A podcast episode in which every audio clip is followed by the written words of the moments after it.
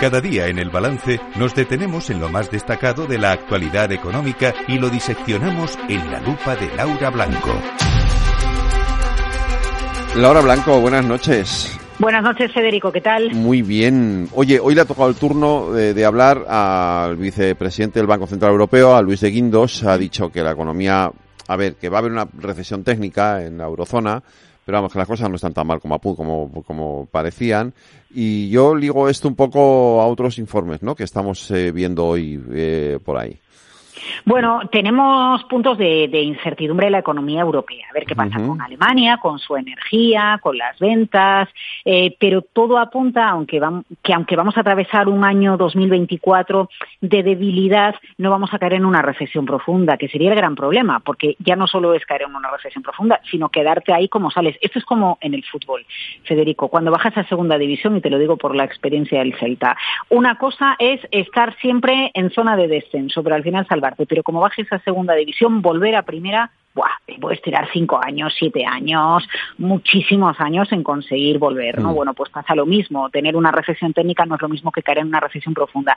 Y ya que citas informes, bueno, pues mira, es interesante uno que hoy ha publicado KPMG sobre, sobre las tendencias retributivas de este año, las tendencias salariales, y a mí me llama la atención que muestra que sube un poquito la confianza en la economía, que las empresas prevén subidas salariales inferiores a 2023, pero subidas salariales, lo cual es buena señal, ¿no? De que el negocio va bien y ojo, que hay que retener talento. Cuatro de cada diez empresas tienen previsto, según el informe de KPMG, subir la plantilla y, y la contratación del talento es el gran desafío. ¿Creen las empresas que hay tanta rotación, eh, rotación laboral? porque hay falta de competitividad en la retribución. Bueno, al final si una empresa no puede competir por el salario que ofrece una tercera empresa por su trabajador, pues ese trabajador rota y se marcha de la empresa, ¿no? Entonces seguimos con el foco puesto en la necesidad de captar talento y al final bueno, pues que haya previsión de contratar, que haya previsión de subida salarial, aunque sea suave. Es otro termómetro más de la economía. Tú fíjate que hasta el propio Banco de España, cuando nos presenta estimaciones, previsiones escenarios, siempre utiliza gráficos em, eh, e indicadores acerca de si los artículos que se publican en la prensa son optimistas o son pesimistas, porque eso al final acaba, bueno, pues inyectando optimismo o pesimismo en quienes son lectores habituales de artículos de economía, que en muchas ocasiones son esas empresas. Efectivamente. Oye, em, hablando de empresas y de, y de la situación, es verdad que yo también creo que la situación no es, eh, eh estamos delicada, pero no, no es una situación con problemáticas. Sin embargo, hay elementos eh, que, que sí preocupan. Y ahora mismo estamos muy preocupados por lo que está ocurriendo en la frontera con, con los camiones que van y vienen a Francia con el tema de la fruta. Eh, bueno, y, las protestas que hoy hemos visto alrededor de París también. Eh, sabemos, es histórico, que el trabajador francés es mucho más peleón que el trabajador de otros lugares, ¿no? Esto, esto lo llevan en el ADN los franceses.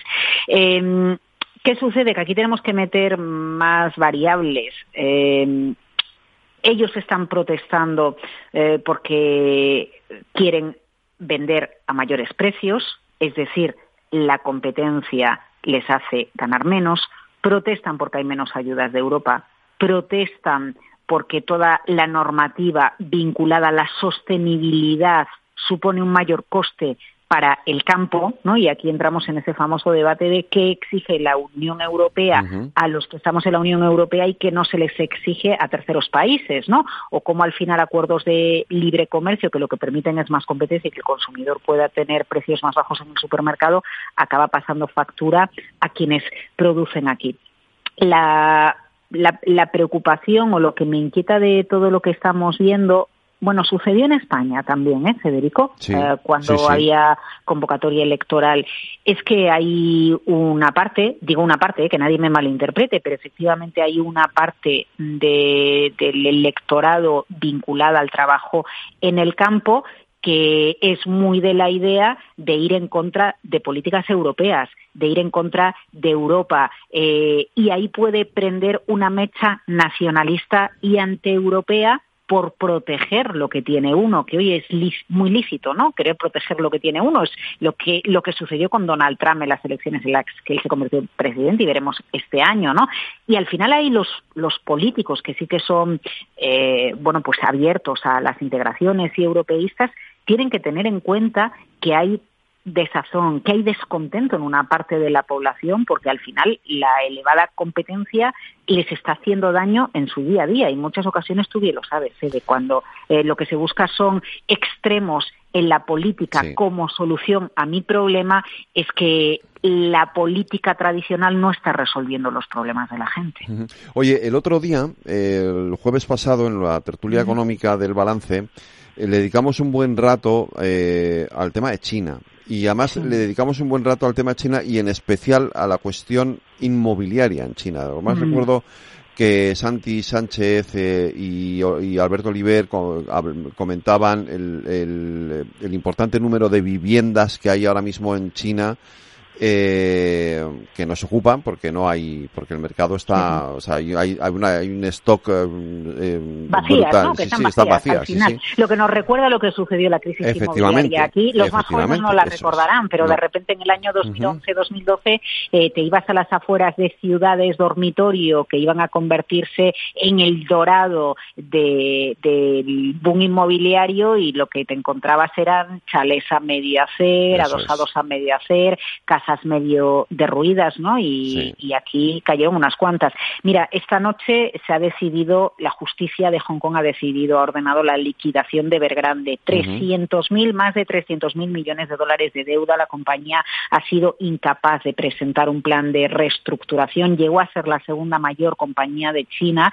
Nace en el año 96 y los primeros pisos, apartamentos que puso a la venta se vendieron en menos de un día, Federico. A mí esto me recuerda a la locura inmobiliaria que nos nosotros vivimos en, a principios de, los años 2000 y lo que viene a poner encima de la mesa, bueno, pues que vivía un calentón económico China donde mucha gente quiere pasar de la clase baja a aspirar a la clase media, ¿no? Y eso que puede llegar a ver en las películas o la idea que tiene de Europa y de Estados Unidos de tengo mi casa, tengo mi trabajo, la decoro bonita, me puedo ir de vacaciones, bueno, a lo que aspira todo el mundo, ¿no? y al final esto ha acabado por crear eh, un boom, una burbuja inmobiliaria en una China que, oye, ha salido mucho más tarde del COVID y todavía se está recuperando, porque China no ha vuelto a crecer a los ritmos a los que estaba creciendo antes de antes de la crisis del COVID. Así que la caída de Vergrande, bueno, pues es el símbolo de eh, la ruptura del mercado inmobiliario en China con, con deuda y, como tú dices, con pisos vacíos. Claro, efectivamente.